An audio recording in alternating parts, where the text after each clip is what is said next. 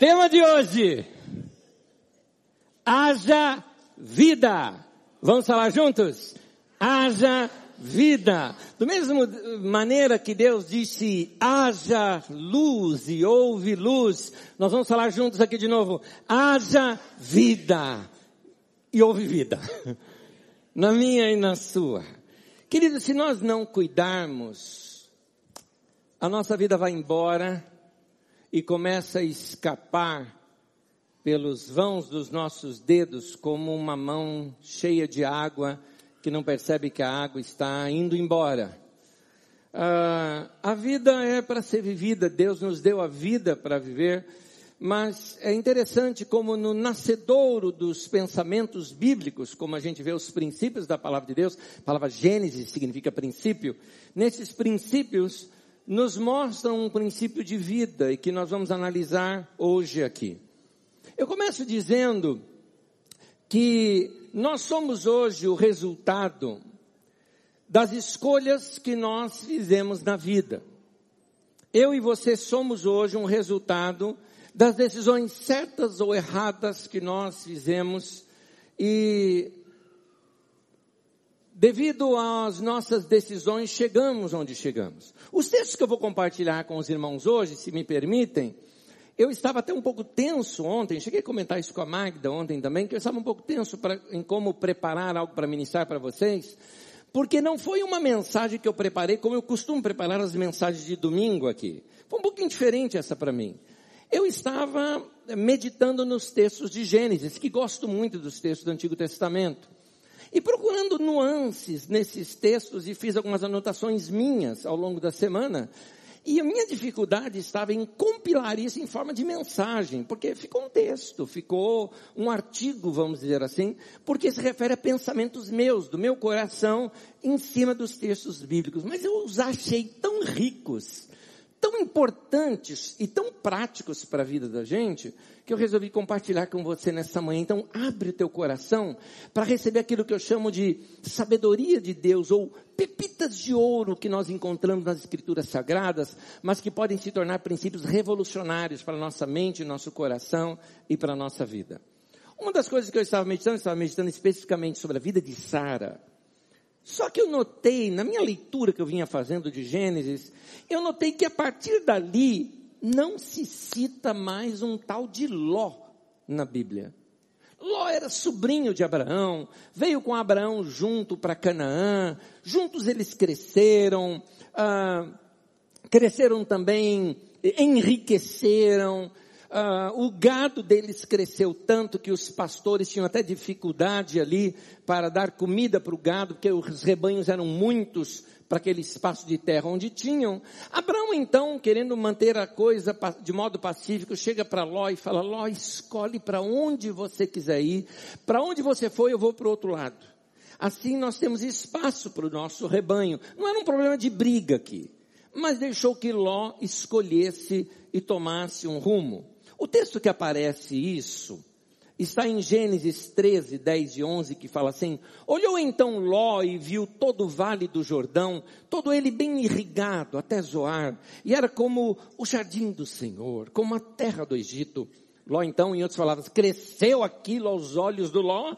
Ló então escolheu todo o vale do Jordão e partiu em direção ao leste. Assim, Abraão e Ló se separaram.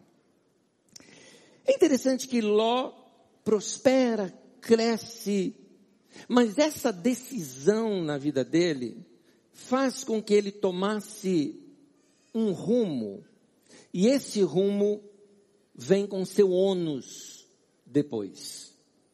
É interessante que nas narrativas de Gênesis, cita a experiência de Ló, quando ele foi para Sodoma, como ele se envolveu com a política e economia de Sodoma, as guerras que teve contra Sodoma, os problemas que Ló passou, finalmente a destruição de Sodoma, inicialmente ele perde os seus genros, depois perde a esposa, depois uma, uma situação conflituosa, incestuosa com suas filhas, e Ló simplesmente sai de cena. Você não ouve mais falar do Ló? A vida do Ló não aconteceu mais. Sumiu de cena. É isso que eu quero dizer. Nós somos o resultado das escolhas que nós fazemos. Você conhece gente famosa que parecia que assim iria é, empatar a nação toda e daqui a pouco some de cena. Aliás, alguns deles você não sabe mais nem que fim levou tal pessoa. Gente que já apareceu na tua vida e depois de um tempo simplesmente some de cena. Não faz parte mais da tua vida nem da sua história. O que levou Ló a perder isso? Ló valorizou mais as coisas do que gente. Esse foi o erro de Ló. Ló poderia ter feito algumas formas, apesar de nômade como eram, poderia ter feito algumas formas de manter ainda um contato muito próximo com aquele que estava fazendo um grande impacto na sua vida, que era Abraão. Mas essa separação, Ló ele mirou na sua riqueza e prosperidade. Indo para aquela região, vou prosperar mais ainda, mais comida para o meu gado, engorda o gado, produz gado melhor, minha riqueza vai disparar. Em outras palavras, não é? Meu rebanho e as vendas vão crescer, na minha empresa vai para a bolsa, não é? Vou disparar no mercado econômico.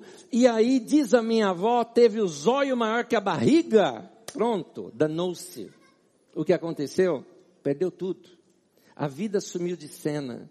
Inclusive do cenário bíblico já é colocado de lado a vida do Ló. Fica apenas uma lembrança, mas a sua vida não acontece mais. É importante nós vermos isso que talvez Alguns de vocês, nesse ímpeto que você está de querer crescer financeiramente, de organizar a sua vida, de procurar crescer na sua profissão, pode estar esquecendo de uma verdade que a gente repete muito aqui na nossa comunidade. Para mim, a frase, talvez que eu resumiria a minha vida com essa frase, eu digo: as melhores coisas da vida não são coisas. Então, nessa busca por coisas, você acaba esquecendo de viver a sua vida. Você vive para o seu trabalho, você vive para o seu dinheiro. Por exemplo, você que é casado, talvez esteja falando, mas Anésio, eu preciso ganhar dinheiro, eu preciso sustentar minha família. E, querido, eu concordo com você. Mas algumas pessoas não sabem o limite entre ganhar e ganhar e ganhar mais e perder a vida. Que adianta, diz Jesus, o homem ganhar o mundo inteiro e perder a sua alma? Perder a sua alma aqui não, tem, não se refere a coisas eternas, de ir para o inferno, coisa assim. Perder a alma, a alma é mente, vontade, emoções, emoções. Perder a alma significa que você viveu tanto para coisas, tanto para o seu trabalho, que você perdeu a capacidade de cantar uma canção de ninar para os seus filhos, por exemplo. Você perdeu a capacidade de perceber uma flor, de perceber uma árvore, de perceber gente, de andar, de passear, de ouvir canções, de rir, de bater papo. Você não tem mais tempo para isso, que você vive para as coisas agora. Então acorda para a vida, a vida está passando e você não está percebendo e está perdendo tudo isso. É como aqueles homens que se dedicam, dedicam, dedicam, dedicam ao trabalho e falam, não, preciso juntar dinheiro, preciso juntar dinheiro. Aí a esposa começa a dar aqueles sinais, querido, vamos sair, vamos passear, tenho tanta vontade de fazer uma viagem. Não, não, não, eu tenho que trabalhar, tenho que trabalhar. Aí não tem férias. Nem lembra mais o que, que é isso, férias. Vive por trabalho o tempo todo. E aí a, a saúde vai indo embora. E é aquilo que eu te falo, isso continua dessa maneira, indivíduo. Vai, continua assim. Daqui a pouco você tem um piripá que morre do coração. É isso que acontece, tá? E aí, passado algum tempo, o que, que vai acontecer? Lá na sua casa vai aparecer um cara, todo bonitão, não é? Normalmente de nome Ricardo, né? Grandão. Faz assim, leva sua esposa e vai viajar com ela mundo afora com o dinheiro que você juntou para ele. Toma. Você quer acordar um homem? Fala isso. Aí você acorda o cara. Vai viver. Haja vida. A vida passa rapidinho. Acorda um pouco para as realidades. Ah, Eu me dou a liberdade de contar um testemunho de um irmão da nossa comunidade, mantendo alguma descrição de, de detalhes para não identificar. É positivo o, o exemplo. Um dos irmãos da nossa comunidade trabalha numa das empresas que se você dissesse assim, quais são as cinco melhores empresas do mundo, não só para se trabalhar, mas das mais ricas do mundo que existe, essa é uma delas, só para do mundo, não falando do Brasil, do mundo, uma empresa internacional. Uma das cinco melhores. Ela, essa empresa está lá. E ele crescendo, crescendo, crescendo, recebeu uma proposta para ser, e, e ele tem um trabalho intenso, mas ia ficar muito mais intenso se ele aceitasse tal proposta ser líder dessa empresa numa determinada área de toda a América Latina. Para quem é da área, diria o seguinte: que sonho, que sonho! Trabalhar lá já era um sonho, ser líder de toda a América Latina, que sonho! E esse irmão disse: não, muito obrigado. Por quê? A filha dele tinha acabado de nascer. E ele falou: a vida, a, a infância, a primeira infância da minha filha vai passar e eu não vou ter tempo de curti-la, porque eu vou estar viajando e vou estar fora o tempo todo. Então eu prefiro, agora já ganho o suficiente, eu prefiro agora curtir a minha filha, curtir a minha família. Um outro tempo eu repenso essas questões profissionais e aí eu cresço um pouco mais. Esse sabe muito bem de que adianta o homem ganhar o mundo inteiro e perder a sua alma. Ele entendeu na prática esse texto. Esse, essa chamada de atenção que eu quero te dar é porque com o caso de Ló, ele quis levar vantagem em tudo e acabou a vida no anonimato, sem ter nada. É uma boa lição para gente que tem uma vida gananciosa. Não é errado querer crescer, meu querido, mas é errado você ter amor pelo dinheiro, ter uma relação com o dinheiro e dessa forma trocar sua família por dinheiro. 1 Timóteo 6, 9 e 10 diz assim: Os que querem ficar ricos caem em tentação tem armadilhas e em muitos desejos descontrolados e nocivos que levam os homens a mergulharem na ruína e na destruição. Diz o texto: Pois o amor ao dinheiro é a raiz de todos os males. E algumas pessoas, por cobiçarem o dinheiro, desviaram-se da fé e se atormentaram com muitos sofrimentos. Como eu disse, tem gente que a vida simplesmente ainda não aconteceu porque ele vive para coisas, não vive para aquilo que realmente é importante na vida. Por isso o tema de hoje, haja vida. Fala comigo, haja vida. E eu quero começar com um texto que vai tratar sobre a morte de Sara. É que no final da vida a gente reflete mais sobre a vida, mas me chama muita atenção alguns detalhezinhos pequenos que passam despercebidos na leitura desse texto. Gênesis 23, de 1 a 3, na verdade eu vou ler 1 e o 2, diz assim: Sara viveu 127 anos. Morreu em Kiriat Arba, que é Hebron, em Canaã. E Abraão foi lamentar e chorar por ela. Ah, me chamou a atenção nesse texto o fato, eu estava lendo, e aí, uma vez que eu cheguei nesse ponto, eu voltei, eu falei, deixa, deixa eu pesquisar mais aqui o texto e ver se é isso mesmo que eu estou entendendo. E era. Abraão foi, foi, ele não estava lá? É, como é que é isso? Bom, antes da gente fazer uma leitura errada e achar que Abraão era um mau marido, antes de fazer essa leitura dele, eu queria que a gente nos, se transportasse no tempo um pouquinho e entendesse a cultura daquele tempo. Não dá para ler as escrituras com a cultura de hoje. Isso chama-se anacronismo.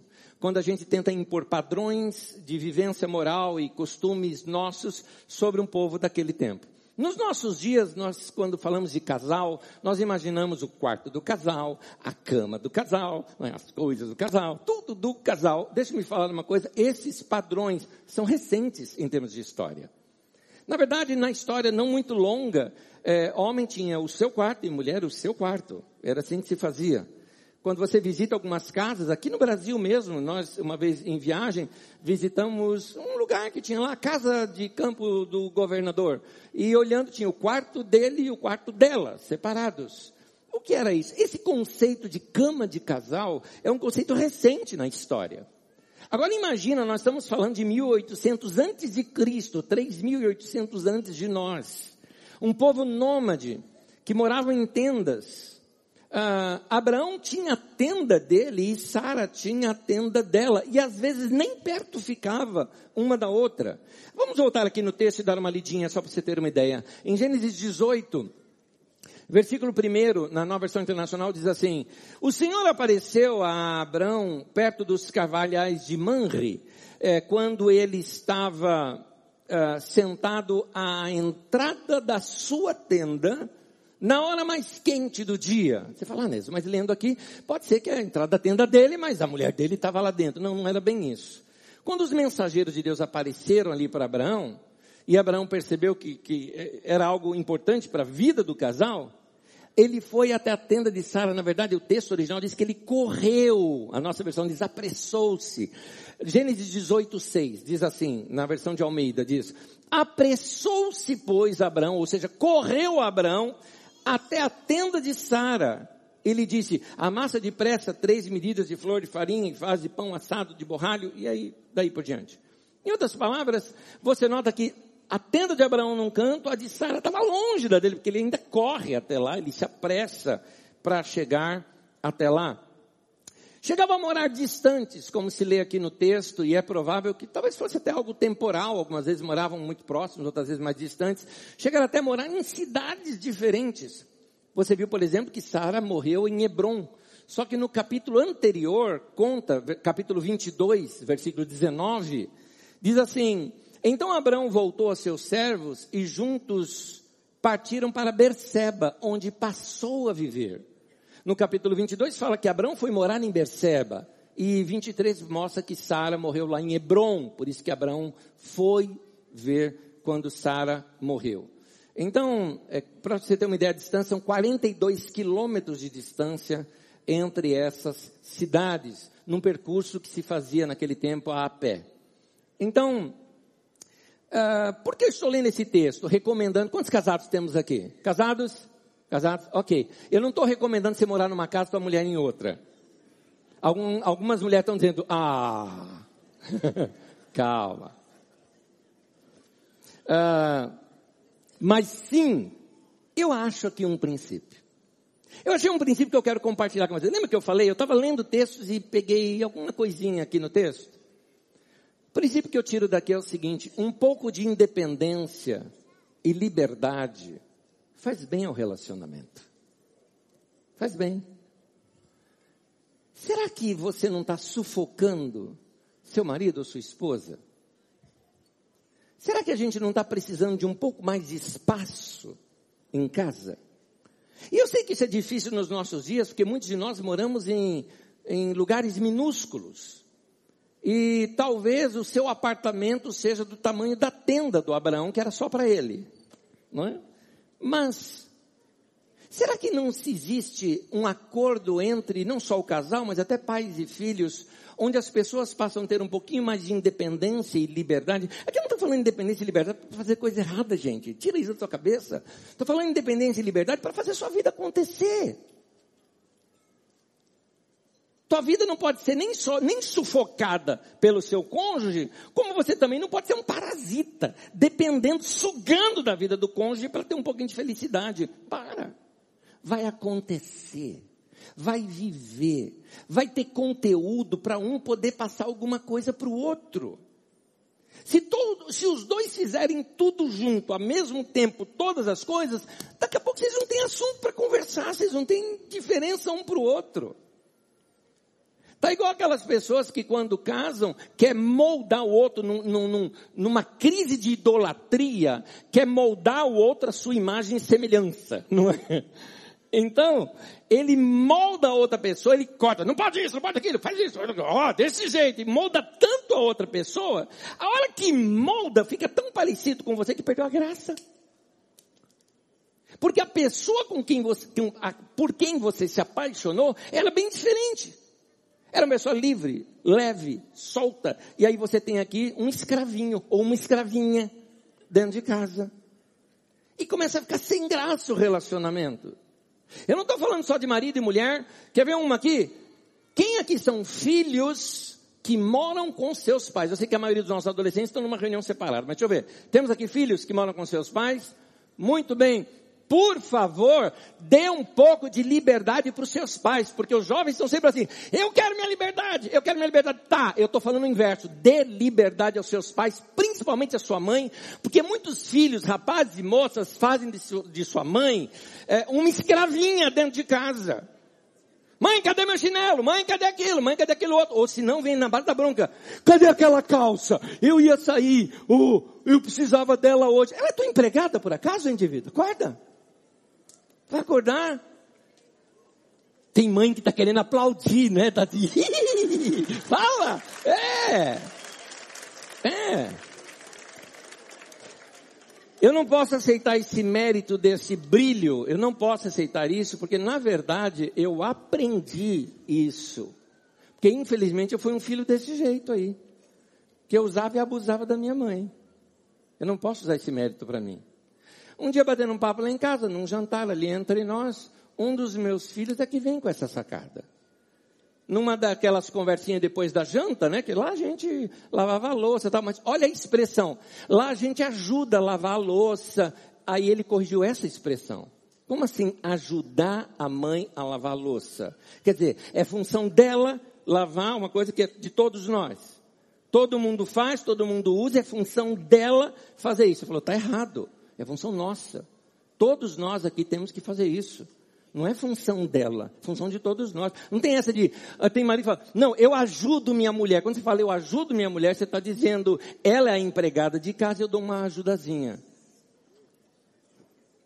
Tá pesado essa aqui hoje. Essa foi no estômago. Foi no estômago, não foi? Pois é, eu também recebi essa. Não estou achando nenhum mérito para mim. Estou dando mérito aos meus filhos que tiveram a, a, cabeça de pensar nisso. Tem filho meu que ele mesmo recolhe as roupas do banheiro, ele mesmo põe para lavar, ele mesmo estende as suas roupas, faz dessa maneira. Ele entende, é função minha, não é função da minha mãe fazer um negócio desse. Por mais que nós somos pais ali presentes, eu percebo essa, essa, essa atitude. Agora, vamos lá, vamos trazer também para a vida do casal. É, é, é importante que cada um tenha seu espaço, seu momento.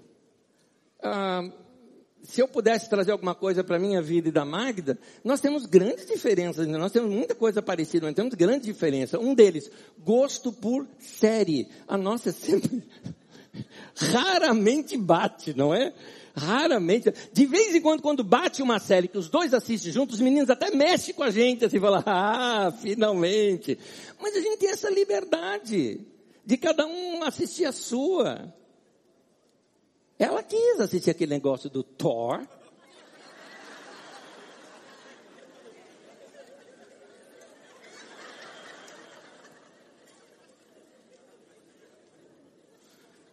Eu fui convidado a assistir o último. Falei, eu não gosto. Ele falou, o Thor tá barrigudo. Eu falei, yes. Um dia vingança, por isso chama Vingadores. Um dia vingança ia chegar.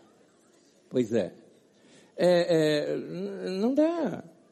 Eu também não vou forçá-la. Já pensou a gente assistir as mesmas coisas o tempo todo? Se imagina ela ficar uma hora e meia comigo do lado da televisão, vendo lá, vai Corinthians! Já pensou? Ela fala, não dá. Não, é? não dá. Corinthians ainda vai, imagina os outros que. Que a gente dá alguma alegria. Mas, é, é, a importância das pessoas ter identidade, não perder essa identidade quando casam. Pais, não reproduza a sua identidade sobre seus filhos. Um, um recadinho para vocês, pai e mãe, você está criando seus filhos para outra pessoa. Não é para você. São pra, é para outra pessoa. Então deixe-o ter a identidade dele. Deixe-os crescer. Você quer ver uma coisa? Vamos trazer para a gente? Quantos de vocês, os seus pais, não gostavam das músicas que você ouvia? Eu sou um deles. Eu sou um deles. Detalhe, hein? Música de igreja. Eu ouvia em casa músicas de igreja que tinha ali bateria e tudo mais, e meu pai ficava. Meu pai não gostava das minhas músicas. Música de igreja, a gente não, não chegava em acordo. Agora, é, você quer impor sobre os seus filhos costumes que são da sua cultura. Educação é uma coisa, agora formatação da pessoa para ser a sua imagem e semelhança é outra coisa. Dê liberdade aos seus filhos, dê liberdade de expressões diferentes, de jeito diferente de ser. Meu querido, assim, acorda, você está envelhecendo, seu filho é de outra geração. Algum de vocês nem CPF tinha, você tinha um negócio chamado SIC. É. E algum de vocês, não era nem, não era nem número que a gente conhece, era em algarismo romano ainda o seu SIC. Não é? Pois é. Agora o tempo passa, o tempo voa. e aí acaba essa história. Queridos, dê espaço para as pessoas dentro da sua casa para que haja algo gostoso chamado criatividade. Se você está namorando ou é noivo, vocês estão fascinados um com o outro, ficam juntos o tempo todo. Ótimo, muito bom. Desenvolve relacionamento, desenvolve amizade, conversam sobre tudo, mas não formate um ao outro segundo a sua imagem. Permita a pessoa ser o que ela é. Permita ela ter identidade própria, ter seus gostos próprios. Eu não estou falando nada de fazer coisas erradas. Estou falando de liberdade que a gente tem que ter para ter assunto para conversar. Leiam livros diferentes, assistam coisas diferentes. E que coisa gostosa quando a gente assiste coisas diferentes, senta ali para comer, para almoçar ou jantar juntos, e cada um tem um assunto totalmente diferente do outro. É tão bom isso essa, esse espaço. A mulher precisa do seu espaço, o homem também precisa do seu espaço. Você não imagina, mulher, escuta isso que eu estou falando. Homem, presta atenção que eu vou te defender agora. Você não imagina como fere o coração. Consegui botar emoção ou não? Como fere o coração de um homem. Quando a mulher o proíbe de jogar bola com os amigos. O cara fica triste fica deprimido. É. Porque quando ele casou com você, ele te pediu um favorzinho, você falou, eu não sou sua mãe. Só que agora que ele quer sair com os amigos, você fala, você vai onde, hein? Pronto, a mãe. Aí encarna a mãe, nessas horas. Que mãe é esse negócio? A mãe, percebeu como é que é? Quando a gente fala assim, lembra da sua mãe, o que, que você lembra? Eu lembro de chinelo, por exemplo, não é? Gente, o chinelo da minha mãe foi o primeiro drone que eu vi na vida, ele fazia curva. Incrível. Mãe, é, era hora de chegar para dar bronca, não é? Chegar para dar bronca. Aí o cara vai ter isso dentro de casa também? Meu Deus do céu. Então, dê um pouco de liberdade, converse um com o outro, abra o jogo um com o outro, ganhe espaços um com o outro, façam coisas que você ama, vá fazer cursos, vá crescer, não precisa a pessoa estar ali do teu lado o tempo todo, porque aí quando vocês estiverem juntos, vai ser um tempo de qualidade. Um tempo onde vocês têm coisas para passar um para o outro. O homem precisa do seu espaço, a mulher precisa do seu espaço. É ruim quando as pessoas querem controlar a vida dos outros. Quanto mais livres as pessoas são num relacionamento, mais autêntico é o amor é, entre si. Não dá para ser amor robótico. Cuidado para você não forçar declarações de amor. Declarações de amor que não são espontâneas, não é declaração de amor, querido. Não é. Já viu aquelas pessoas que chegam assim para o outro, chega ao ponto de quase que, que dramatizar assim para o outro? Me fala, me fala que me ama, fala que me ama. Tá bom, te amo. Ele falou que me ama. Ah, para. Não é assim. Provoca isso no outro. Arranque do outro sem ser nada forçado. Arranque na provocação, no relacionamento, no encanto um com o outro. Cuidado em querer dominar a vida do outro, porque dominar a vida do outro é egoísmo. Porque você quer a pessoa do seu jeito. E egoísmo não é amor, é o oposto do amor, o egoísmo. Então, vamos nos livrar do egoísmo. Egoísmo e amor são opostos. Vamos ter vidas mais livres. Quando eu falo livre, não estou falando de nada de errado. Estou falando dessa liberdade boa e saudável que existe dentro do relacionamento familiar. Pais, filhos, filhos, pais. Liberdade de cada um como eu costumo dizer, fazer a sua vida acontecer. Então, faça a sua vida acontecer. Eu quero chamar a atenção para essa expressão. Vou explicar. Porque no texto vai aparecer uma outra pepita aqui de ouro. Só que eu só percebi quando, anos atrás, eu estava lendo um biblista, e esse biblista traduziu esse texto diretamente do hebraico, sem formatar as frases. Tradução literal, sabe? Palavra por palavra. Porque quando você traduz um texto de uma língua para outra, você tem que colocar ali algumas palavras, tem que mudar algumas sentenças para dar sentido na maneira como nós falamos. Naquele caso não, ele traz palavra por palavra para jogar para o leitor a decisão de como traduzir melhor o texto. Busquei até o livro para rememorar isso e relembrar o que falava nesse texto porque eu lembrava que tinha verdades ali interessantes. E encontrei uma gostosa. Dá uma olhadinha comigo, o mesmo texto que nós lemos, agora a tradução literal, Gênesis 23, 1, diz assim. Isso é a tradução literal, direto do hebraico. E aconteceram as vidas de Sara. Cem ano, vinte anos e sete anos. Anos das vidas de Sara. Parece estranho para nós a linguagem. O que chama atenção é 100 ser no singular e 20 também ser no singular, o 7 ser no plural. Em algumas culturas não havia o zero. Na verdade, o zero é coisa recente em termos de história. Não sei se você sabia disso. Esse algarismo ele aparece entre os indianos a partir do século V, mais ou menos, da nossa era, já então 500 depois de Cristo, uh, 4 ou 5 ou 6 depois de Cristo, é que vai aparecendo uh, uh, o algarismo zero. E então números redondos eram colocados no singular, mas também tem uma outra conjectura aqui, que o número 7, por ser o número da perfeição, sempre seria colocado por sua grandeza, ele seria colocado no plural algo que na língua hebraica a gente chama de plural majestoso, superlativo. Quando você quiser dizer um, na língua hebraica, quisesse assim uma terminação ão, né, de grandão, de, né, coisa assim de grandão, né, timão, né, você quer falar uma coisa boa assim, né? Você falava no plural, né, como é o nome do meu time, Corinthians, né? Você põe no plural, para mostrar que é majestoso, que é grande.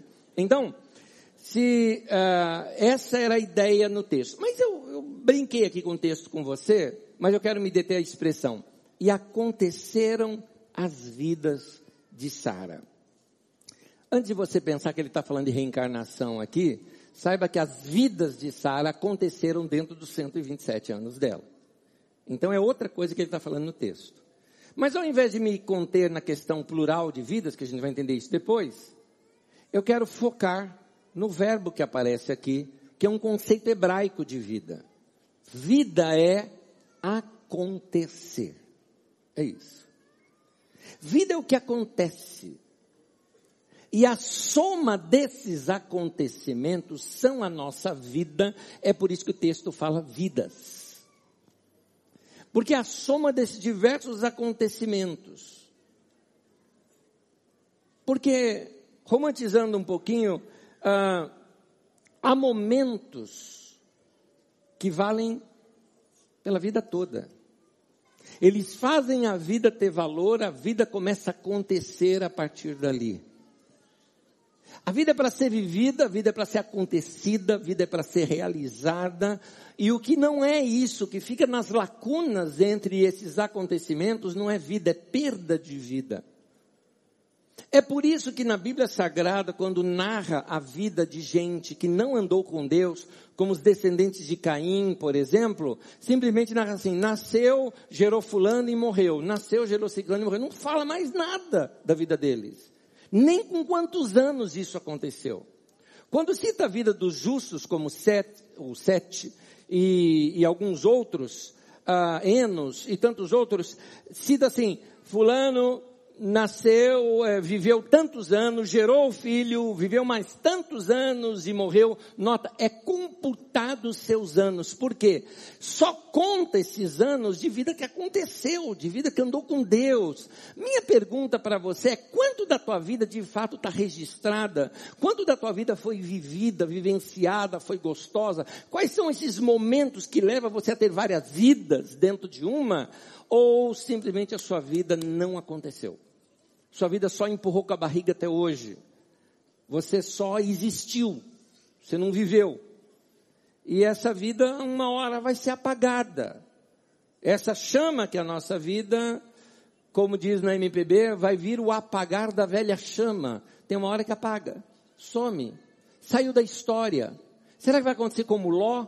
Sai da história, não sabe nem onde morreu, com, quantos anos morreu, não sabe mais nada da vida do cara, porque a vida se apagou, não aconteceu. É por isso que eu estou falando, haja vida, vai viver. A vida é vida quando ela acontece.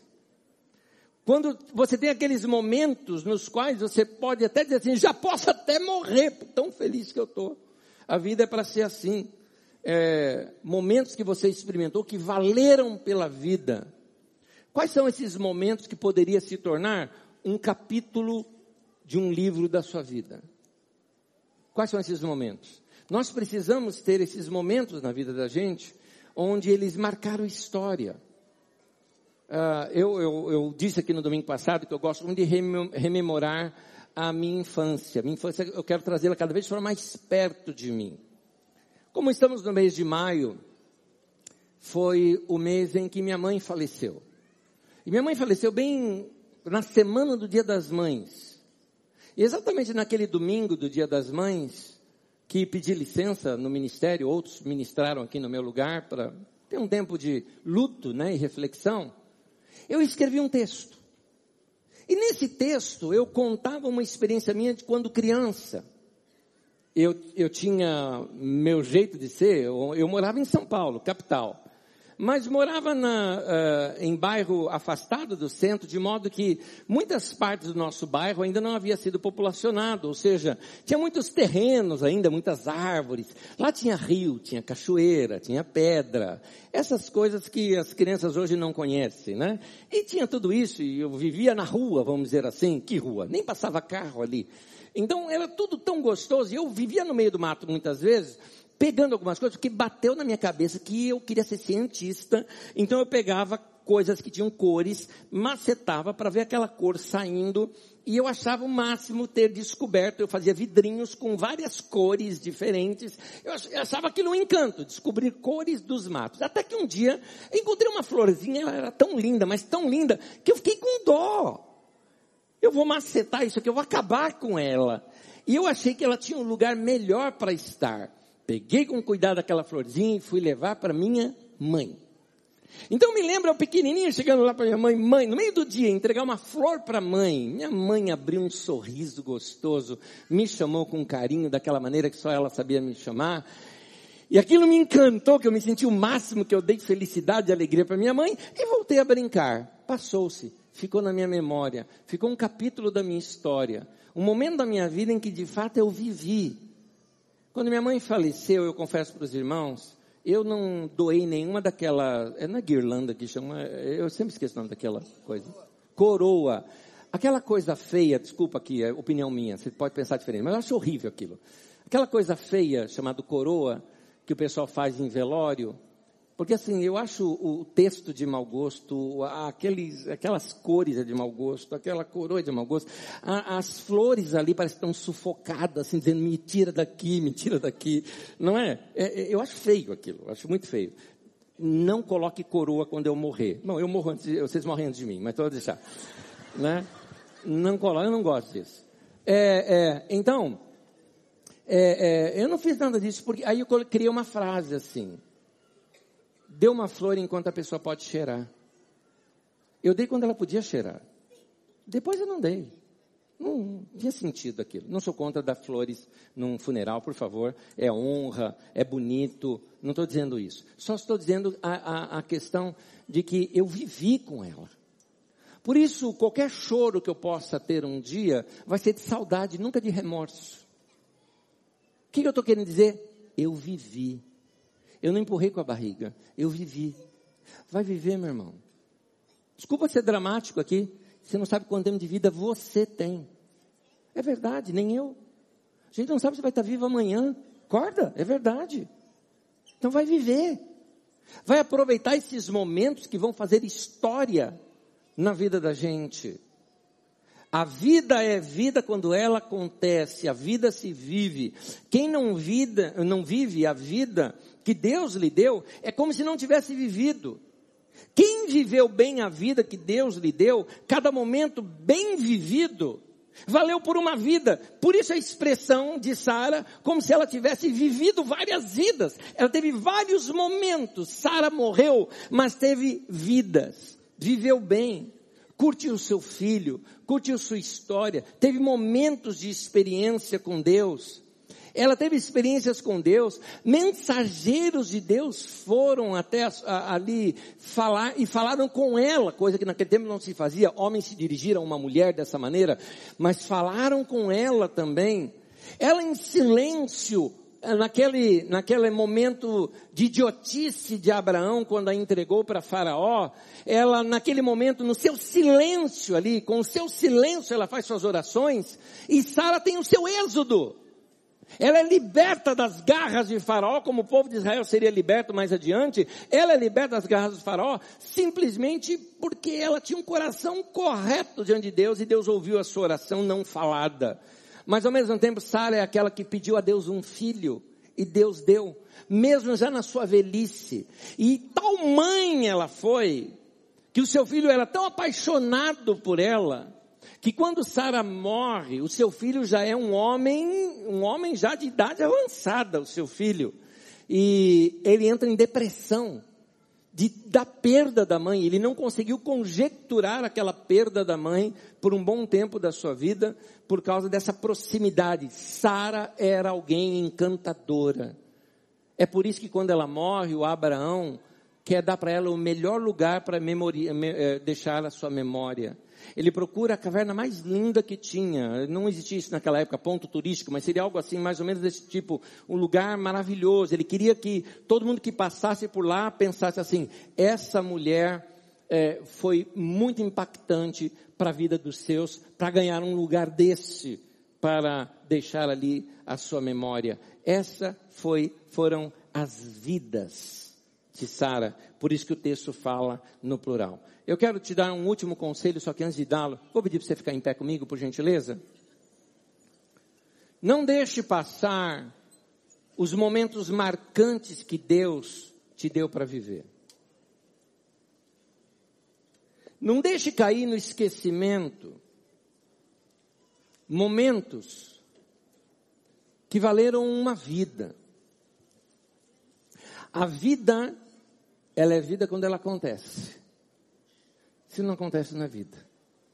Então, haja vida na sua vida, amém? Você está aqui comigo numa manhã de domingo. Você tem todo esse dia ainda para viver. Não deixe ele passar. Pega essa semana e decida, vou vivê-la. Vou me encantar com esse dia da semana, com esse dia da semana.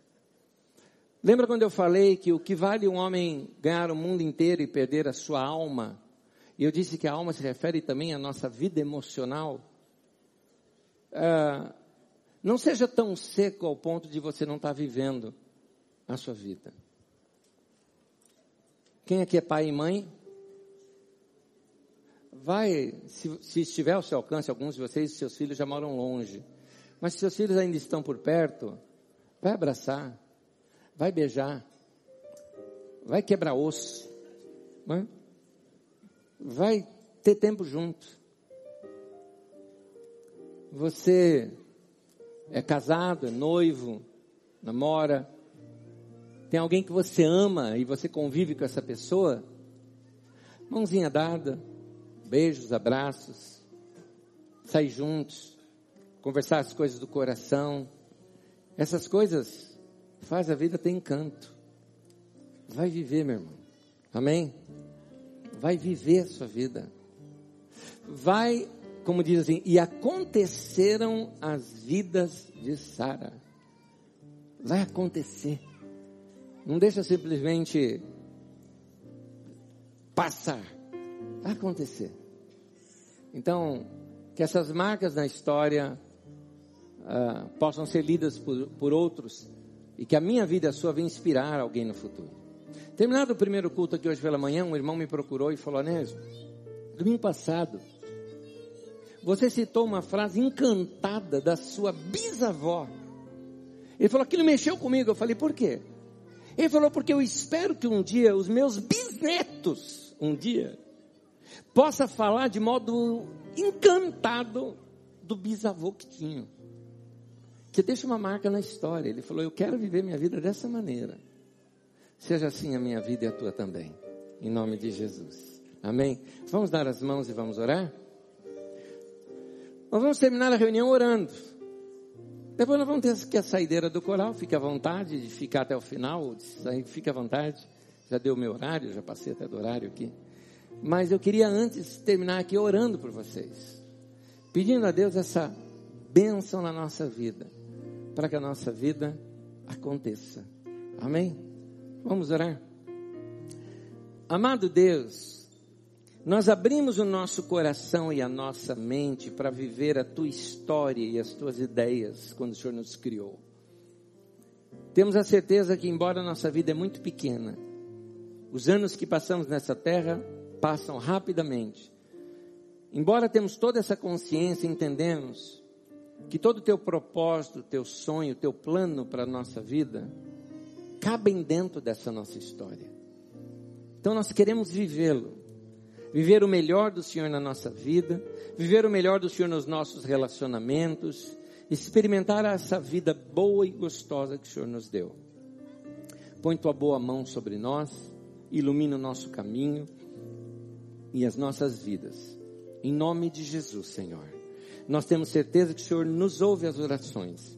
Então eu te peço, cada homem, cada mulher nesse lugar, saia daqui hoje desafiado a viver melhor a sua vida e encantar ainda mais as pessoas que o cercam, sejam pais, sejam filhos, seja esposo, esposa, sejam seus amigos, que a sua vida brilhe, que a sua vida aconteça haja vida sobre nós.